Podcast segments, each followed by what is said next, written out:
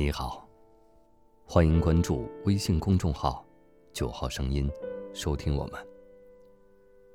感谢来到九号声音的时光路径。今天与您分享，把一段祈福留在横滨。中国的农历除夕，东京的街头几乎没有一丝节日的气氛。和出租车司机道别，特意说了。春节快乐，换来的也只是惶恐和诧异，搞得自己都觉得尴尬。街边的乐器店里，低沉的大提琴的声音，缠绕着细雨的淅淅沥沥，愈加冷清起来。从便利店买来的饭团儿，很快就凉了。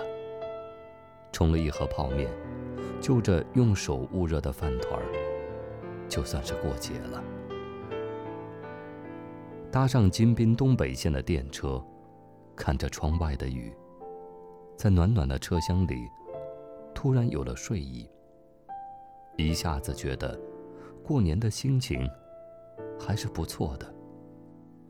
打了一个长长的盹儿，听到电车的广播里说着：“下一站横滨。”揉了揉惺忪的睡眼。收拾行李，准备下车。一个小时的车程，已经把那些纠缠不清的雨雾，甩在了几十公里之外。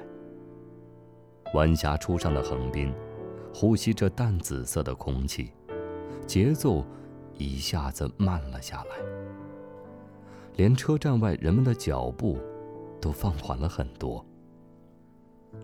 看着人群中大多数人。都在往一个方向走着，我就知道，他们要和我去的，是同一个地方。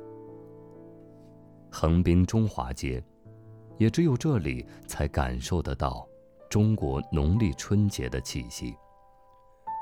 北京烤鸭、东北菜馆、潮汕火锅，张灯结彩的一家挨着一家。橱窗里不同方言的华侨。上演着各自家乡风俗的年夜饭。趁着天光还带着密度，我守在关帝庙前，透过摄影机的寻像器，仿佛置身事外一般，看着为新年祈福的人脸上虔诚的表情。一旁是穿着传统中国节日服装的舞狮队，在做零点前的最后一次彩排。也有孩子手里提着灯笼，喜悦而怯生生地看着周遭的一切。天色一点点地暗了下去，中华街上从妈祖庙到关帝庙，这段不长的街区里，渐渐浓郁的灯火，一层又一层地倒映在人们脸上，在冷冷的夜里，投射出暖暖的祥和。祈福的钟声响起了，大殿里的香火也旺了起来。关帝庙前早已排起了长长的队伍。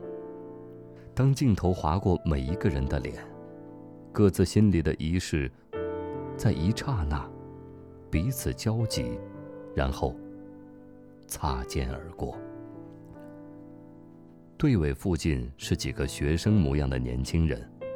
嘻嘻哈哈地说着汉语，我听到他们开着玩笑地说：“不会是春晚直播吧？”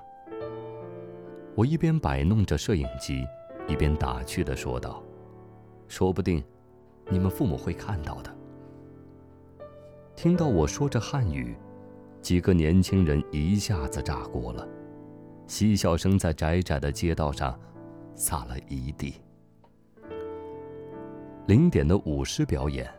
上千人集中在关帝庙一旁的小学操场，看着台前两个狮子上蹿下跳，不时的鼓掌。场面其实算不上盛大，舞狮队也不过是寥寥几个人。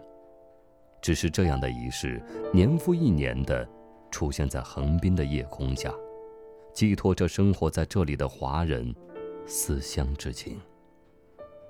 落幕之后。在人群疏散的通道旁，我开始收拾设备。只见不远处呆呆地站着几个身影，看着我收工。原来是刚才祈福队尾里那几个学生。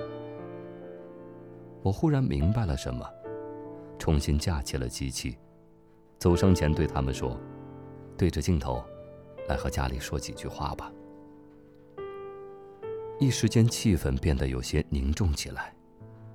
年轻的学生收起了轻巧的嬉笑，望着镜头，认真的说着对家人的想念和祝福，腔调里也慢慢的透出了哽咽。最终，还是在止不住的眼泪里，说完了今夜他们想要说的话。言谈里得知。这是几个日本东北大学的学生，第一次离家这么远，专程从仙台来横滨过年。我开着玩笑，我也是第一次有幸远见到鲁迅先生的校友。互相道别的言语和眼神里，他们期盼着家人能够看到自己在外的样子。其实我早已清楚。这只是一次意外的录影，他们的祝福，可能只会躺在我的素材库里。只是那时那刻，这也是一个必须要完成的仪式。我们各自游走在不同的轨迹里，也记录着许多个擦肩而过的仪式。今天的九号声音。又为你另存了一段时光之旅。晚安。